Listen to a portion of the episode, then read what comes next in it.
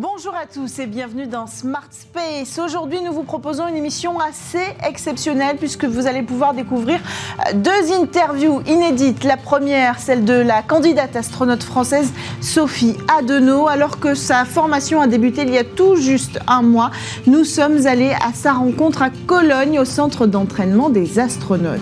Et puis en deuxième partie d'émission, je vous propose de découvrir le général Michel Friedling. Il a quitté le commandement de l'espace pour lancer sa propre start-up dans la surveillance des objets euh, en orbite. Un parcours surprenant, une ambition internationale, un marché encore à construire. On va faire le point ensemble euh, sur les enjeux passés et à venir du général en plateau avec nous. Voilà pour ce programme très riche. On démarre tout de suite direction euh, Cologne sur Bismart.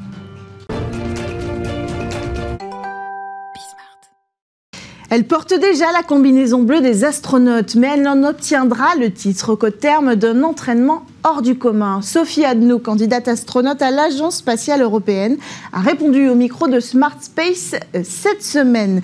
Un entretien qui marque ses quatre premières semaines de formation, direction donc euh, Cologne, en Allemagne, au centre d'entraînement des astronautes, où elle partage le quotidien de cinq autres candidats. Bonjour Sophie, ça fait un mois tout juste qu'on a commencé l'entraînement. Comment euh, vous vous sentez? Alors je me sens euh, hyper heureuse en fait d'avoir commencé l'entraînement depuis euh, tout juste un mois. C'est intense, c'est beaucoup de variété et c'est ce que j'adore en fait. Je suis, c'est un petit peu comme le jour de Noël tous les jours tellement je suis heureuse. C'est vrai, est-ce qu'il n'y a pas un moment où vous vous dites c'est pas tout à fait ce que j'avais imaginé? Ou alors est-ce que ça arrive d'être déçu déjà au bout de quatre semaines d'entraînement? Alors, ça m'est jamais arrivé d'être déçue tellement l'entraînement est bien conçu. En fait, il y a à peu près 150 personnes qui travaillent ici au Centre européen des astronautes. Et euh, il est vraiment bien conçu cet entraînement. Pourtant, j'ai vécu plein d'entraînements, euh, formation pilote d'essai, formation pilote, euh, formation d'ingénieur en France, aux États-Unis. Je suis partie au Royaume-Uni également. donc, j'ai vécu des formations. Celle-là est vraiment de très haut niveau et à la hauteur des challenges de l'exploration spatiale. Mm. Euh, après, donc, il y a une grande variété des disciplines qu'on va apprendre. C'est quoi une journée type, par exemple? Mais il n'y a pas de journée type. C'est ça qui est fabuleux. C'est que euh, de, semaine en semaine, de journée en journée, euh, ça varie. Il y a des journées plus dédiées à l'apprentissage des connaissances fondamentales. là, par exemple, on a eu toute une série d'apprentissages sur la biologie. Euh, mais on a eu également beaucoup de travaux pratiques pour apprendre à manier, euh, pour pouvoir être en mesure de faire les expériences à bord de la Station spatiale internationale euh, plus tard. voilà, demain, on va faire notre premier entraînement en piscine, ce qui va nous préparer plus tard aux sorties extravéhiculaires. C'est juste magique pour moi. donc, je, je suis ravie de tous ces nouveaux challenges à venir et tout cet apprentissage. Est-ce que c'est difficile de porter la fonction d'astronaute? Est-ce que vous considérez déjà que vous êtes un astronaute aujourd'hui? Alors aujourd'hui, je suis candidate astronaute, je ne suis pas encore astronaute, donc on va faire les choses étape par étape. Pour l'instant, mon seul objectif, c'est de donner le meilleur de moi-même dans cet entraînement. Mm. Et après, astronaute, donc effectivement, au bout d'un an d'entraînement de base, il y a une cérémonie, on va dire, de remise des diplômes d'astronaute. C'est là où, en fait, à partir de ce moment-là, on sera à même d'être assigné à une mission euh, qui sera deux ans après, puisque l'entraînement spécifique à la mission dure deux ans. Euh, et ensuite, on est réellement astronaute quand on est allé dans l'espace. C'est quoi votre objectif personnel à vous? Alors on parle de Mars, on parle de la Lune, on parle de la Lunar Gateway, on est obligé de se poser toutes ces questions puisque par exemple l'ISS ce sera euh, les premières étapes, peut-être votre première mission mais certainement pas la dernière. L'objectif idéal pour vous, c'est quoi? Mon objectif personnel, c'est d'apprécier le chemin, quelle que soit la destination. Vous savez, moi, je suis un cursus de pilote, pilote d'essai. Euh, j'ai toujours eu en tête que une mission euh, peut, être, peut changer en cours de route. On peut avoir des imprévus dans la mission, que ce soit des imprévus médicaux qui font qu'on n'a plus l'habitude. Donc moi, mon objectif, c'est d'apprécier le chemin, de donner le meilleur de moi-même à l'entraînement et de me tenir prête pour le jour où des missions vont être Alors vous tenez un journal de bord sur les réseaux sociaux, pourquoi? Effectivement, je tiens un journal de bord sur les réseaux sociaux parce que ça me semble tellement important de transmettre et de partager. C'est une expérience euh, extraordinaire euh, dont je rêve depuis, depuis, que je suis toute petite. Donc euh, j'ai tout simplement envie de la partager avec le plus grand nombre. pour moi, cette aventure d'astronaute, c'est beaucoup apprendre, mais encore plus transmettre. Qu'est-ce que vous aimeriez partager qu'on ne vous a pas demandé aujourd'hui? Que la réalité est encore plus belle que le rêve. Est-ce que vous avez déjà un regard, vous, euh, peut-être euh, au-delà de la pratique de tous les jours d'un astronaute, sur le secteur spatial en général? Vous êtes une génération qui arrive en pleine mutation euh, du secteur. Qui a déjà été bien entamée avec le secteur privé. On a suivi ensemble la tentative du Starship il y a quelques semaines. Est-ce que vous avez déjà un regard sur tout ça, une analyse à faire? Est-ce que c'est quelque chose qu'on va vous demander en tant qu'astronaute? Alors effectivement, euh, j'ai constaté avec vous euh, bah, toutes les mutations de cet environnement spatial aujourd'hui. Et aujourd'hui, les changements sont tellement rapides qu'il n'y a personne qui est capable de prédire euh, ce qui se sera passé dans 5 ans, 10 ans. Mmh. Les choses changent vraiment très vite ce que je peux dire, c'est que quand on entend les astronautes euh, parler de leur mission spatiale, ceux qui sont déjà allés dans l'espace, on les entend nous dire, mais vous savez, c'est tellement unique de voir la planète depuis l'espace qu'il faudrait que chaque personne puisse avoir cette opportunité. Mmh. Euh, donc oui, euh, il y a aujourd'hui des, des démarches commerciales pour pouvoir emmener des astronautes euh, privés dans mhm. l'espace. Euh, on voit qu'il y a aussi euh, des démarches d'inclusion aussi, on va dire, dans la diversité. L'Agence spatiale européenne commence une étude de faisabilité avec un astronaute qui a une, limitation physique. Mais on démocratise l'accès à l'espace. On démocratise l'accès à l'espace. Et voilà, je pense qu'aujourd'hui, personne n'est capable de prédire vraiment qu'il en sera dans 5 ans, 10 ans. Mais ce qui est sûr, c'est que ça fait vibrer tout le monde et ça fait une énergie tous ensemble dans une même direction. Est-ce qu'on peut dire un mot sur vos mentors? Vous les avez cités en conférence de presse. Aujourd'hui, on a deux astronautes qui sont présents. Est-ce que vous, euh, êtes au contact des astronautes en activité aujourd'hui euh, régulièrement? Comment ça se passe cette relation-là avec euh, Est-ce que vous êtes les rookies et eux seraient là pour vous guider? Alors effectivement, la, promotion de Thomas, d'Alex Gers que vous avez vu tout à l'heure, euh, ils sont vraiment des référents pour nous. Euh, on a beaucoup d'instructeurs ici euh, dans au Centre européen des astronautes, mais il n'y en a aucun qui est parti dans l'espace. Donc ceux qui sont partis sont des, pépites d'expertise et d'expérience et qui partagent tout ça avec nous. Et c'est vraiment magnifique pour nous de pouvoir euh, avoir ce retour d'expérience en direct euh, de leur part.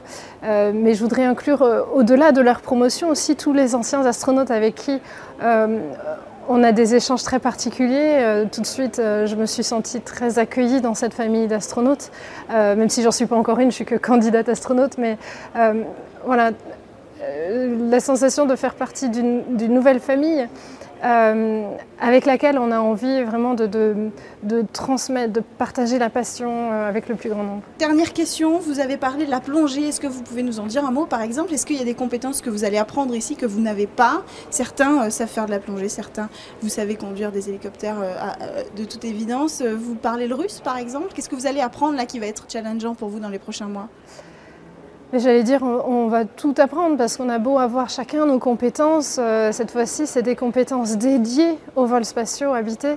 Euh, donc, en l'occurrence, pour la plongée, puisque c'était la question initiale, euh, moi j'ai déjà mon, mon brevet de, plongée initiale, mais alors c'est en pur touriste. Là, cette fois-ci, il va falloir apprendre à manier les objets sous l'eau comme si c'était des simulations de, sortie extravéhiculaire.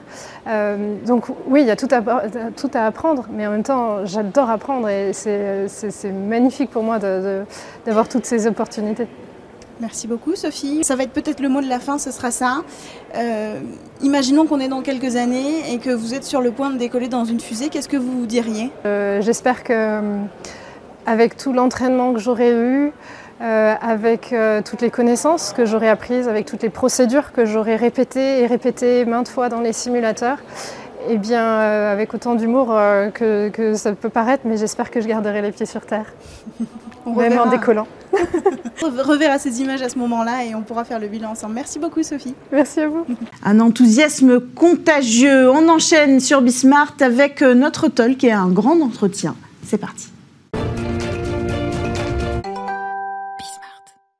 Des rangs de l'armée à ceux du New Space, c'est un profil tout à fait unique que nous recevons euh, aujourd'hui en plateau. Le général Michel Friedling, ancien général de l'armée de l'air, ancien commandant de l'espace, cofondateur de Lookup Space, est avec nous en plateau et vous accompagnez également dorénavant des entreprises au travers d'une activité de conseil. Bonjour.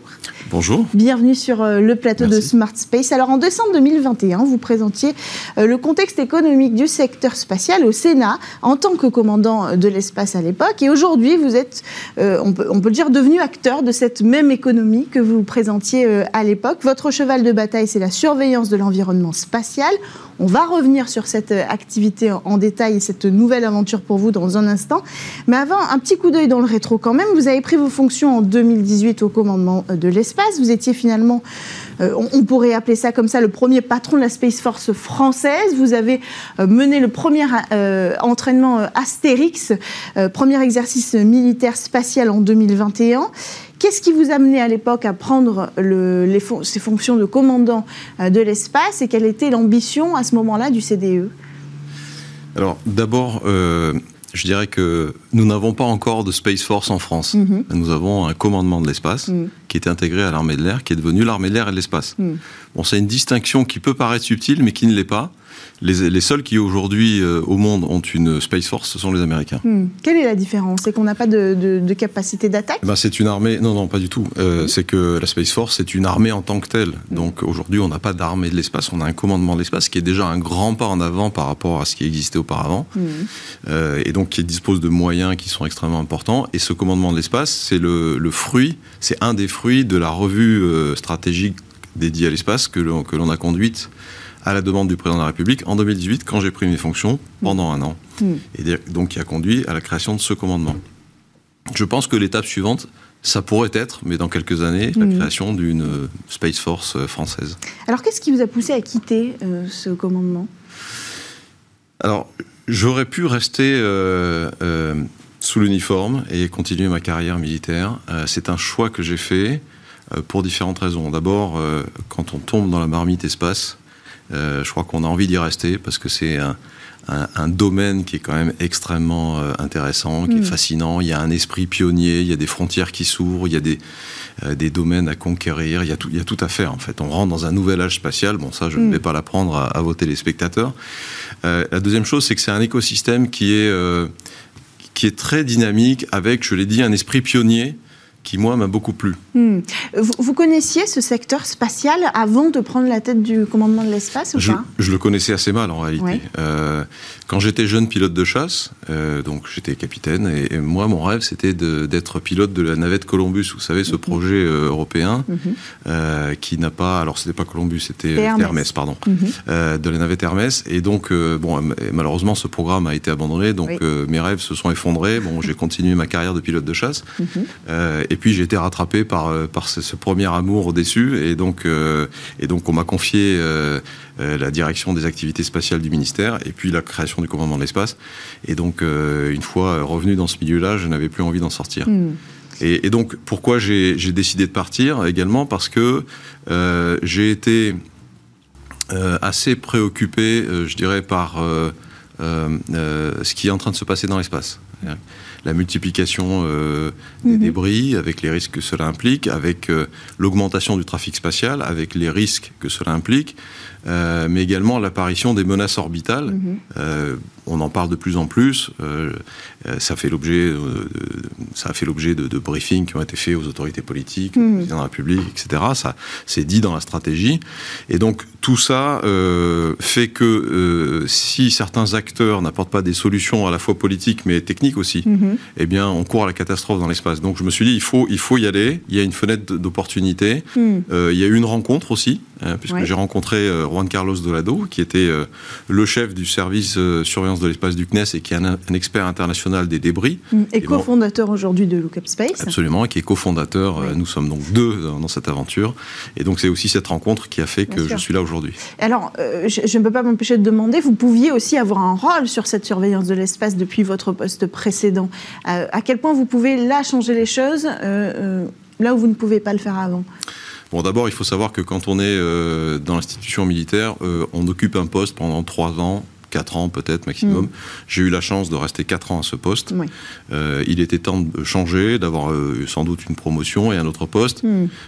et donc, comme je vous l'ai dit, je voulais rester dans le domaine spatial et, continuer à avoir une empreinte, sur, à avoir une empreinte sur ce sujet, très clairement.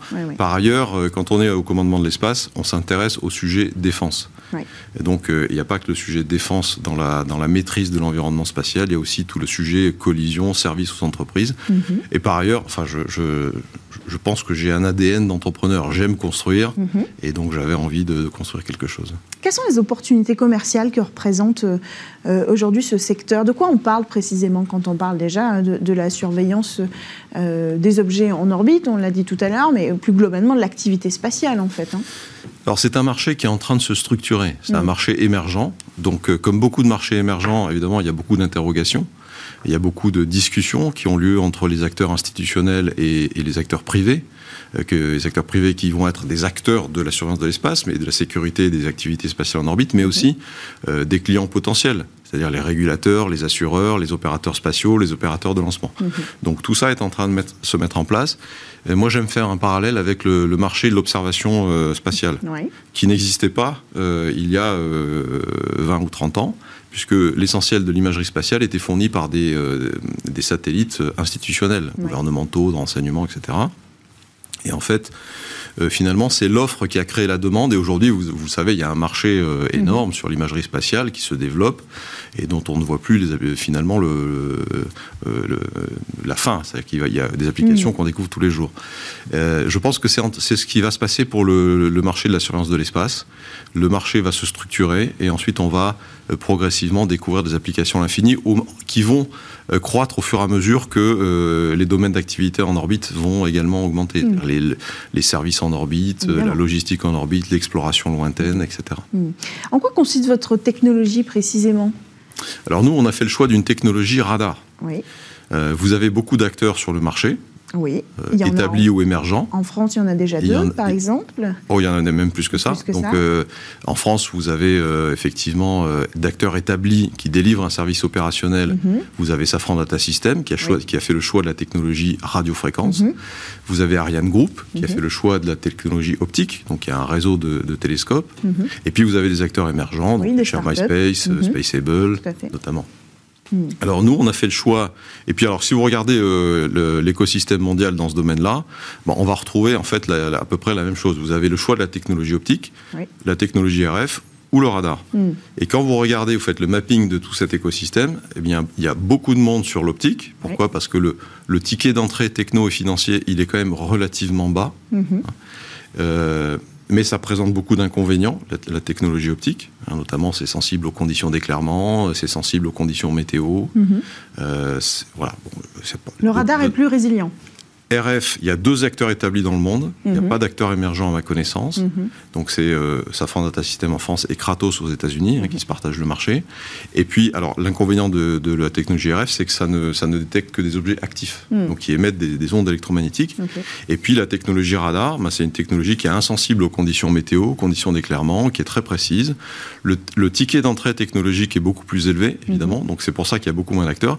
Et aujourd'hui, dans le monde, il y a un seul acteur établi qui s'appelle Léo Labs, qui est un acteur américain, qui a été créé en 2017 et qui a levé déjà 82 millions de dollars en deux ou trois séries. Qui a déjà une dizaine de stations, en fait. Et qui a déjà une dizaine de stations dans six ou sept euh, implantations euh, dans le monde. Hmm. Et donc, euh, nous, on a, on a vraiment l'ambition, notre ambition, elle est très simple. Hein. on veut être un des leaders mondiaux de ce domaine. Hmm. Mais sauf que vous avez été créé il y a un peu moins d'un an. Alors, comment on, rattrape ce, retard-là technologiquement quels vont être vos défis? Alors, il y, a, un défi technologique, il y a un défi commercial, il y a, beaucoup de défis. Euh, la technologie, nous, on a, on a parlé de la technologie radar, c'est le choix qu'on a fait. Donc là, on est en train de développer un radar. Donc, on s'est associé avec des acteurs industrielle, académique et de la recherche. Mm-hmm. Donc on a, en fait, pour développer ce radar, on a un consortium, en quelque sorte, d'une douzaine d'acteurs académiques de la recherche mm-hmm. et industrielle, avec des sous-traitants. On a déposé un projet dans le cadre de France 2030 pour être subventionné par l'État pour développer ce capteur. Mhm. Il y a un appel à projet sur le, les, capteurs de surveillance de l'espace.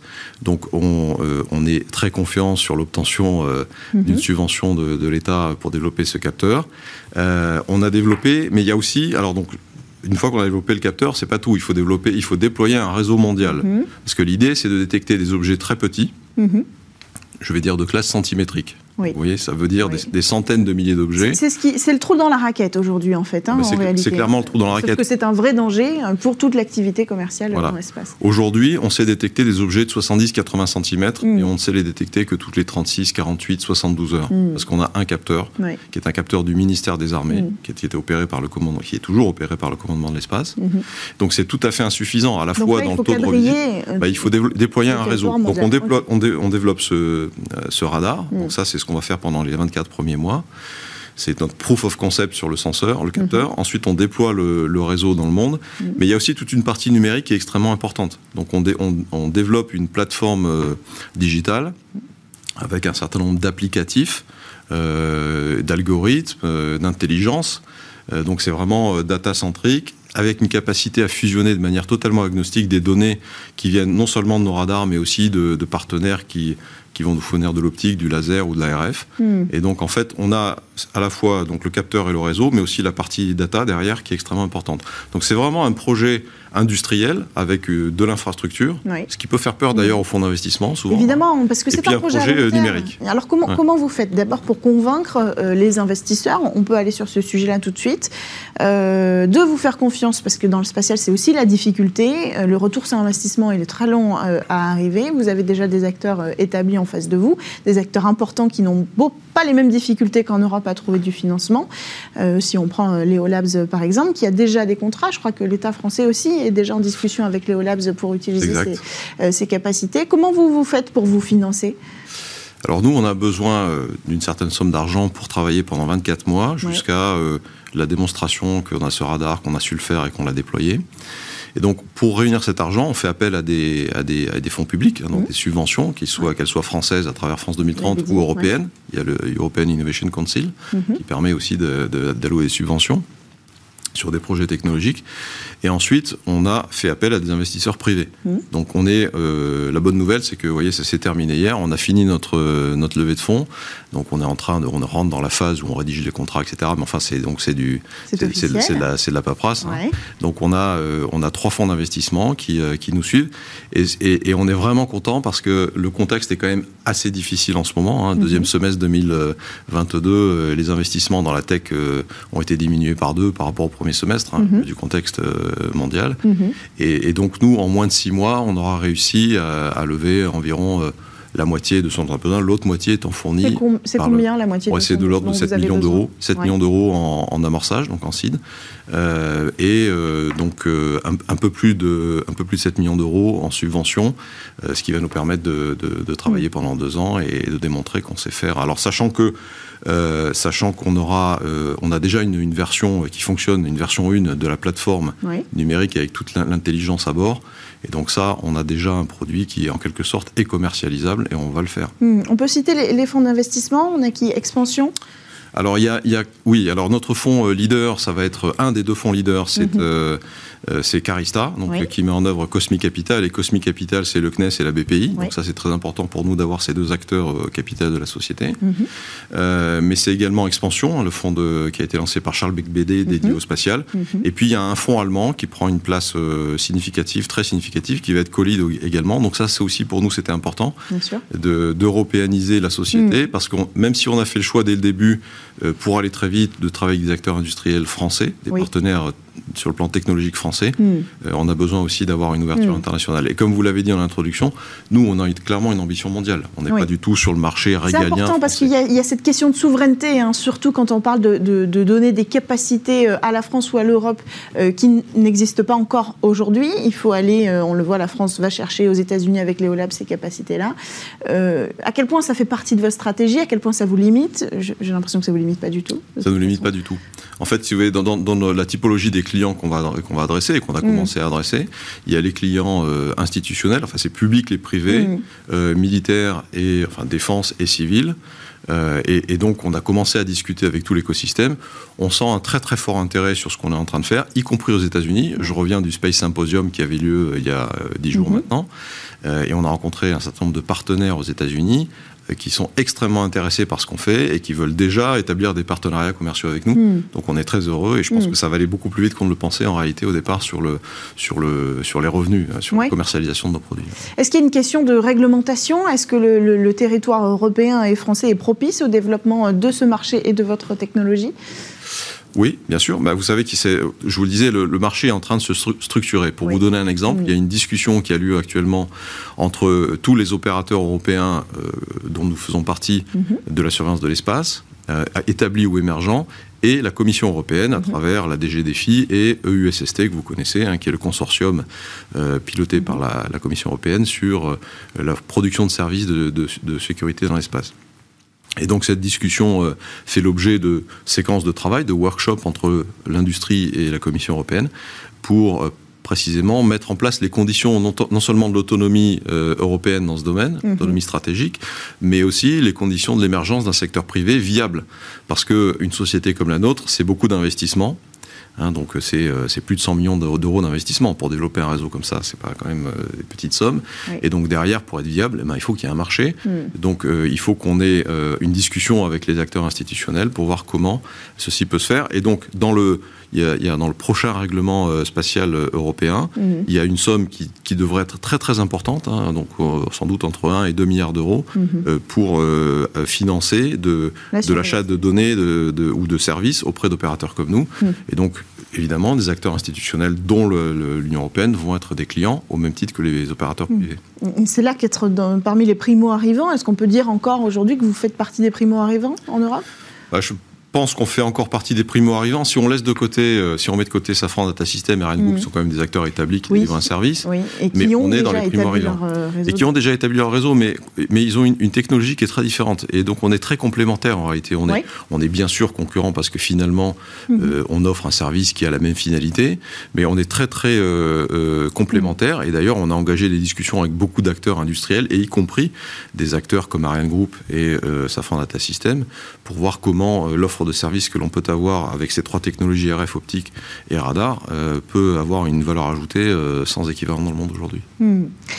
Alors, ancien commandant, aujourd'hui entrepreneur, c'est quoi la prochaine étape pour vous avant de conclure? Bah, la, première étape, ça va être de, de, euh, de, mener à bien cette, cette entreprise. Hmm. donc, on a l'ambition de déployer très vite ce réseau, d'être très vite un des leaders mondiaux. et ensuite, on a d'autres idées, mais je crois qu'il faut d'abord cranter euh, cette entreprise, générer des revenus, être confortable, et ensuite, euh, je pense qu'on aura envie d'aller un peu dans l'espace aussi. Mhm. Vous nous en parlerez la prochaine fois. Aujourd'hui, notre conviction, c'est que euh, l'avenir de l'espace se joue sur Terre. C'est pour ça qu'on déploie nos mhm. capteurs sur Terre. Mhm. Voilà de la même façon que l'avenir sur Terre se joue aussi dans l'espace. Merci beaucoup, euh, Général Michel Friedling, ancien général de l'armée de l'air, ancien commandant de l'espace et cofondateur aujourd'hui de Look Up Space. Merci à tous de nous avoir suivis. On se retrouve dès la semaine prochaine sur Bismart.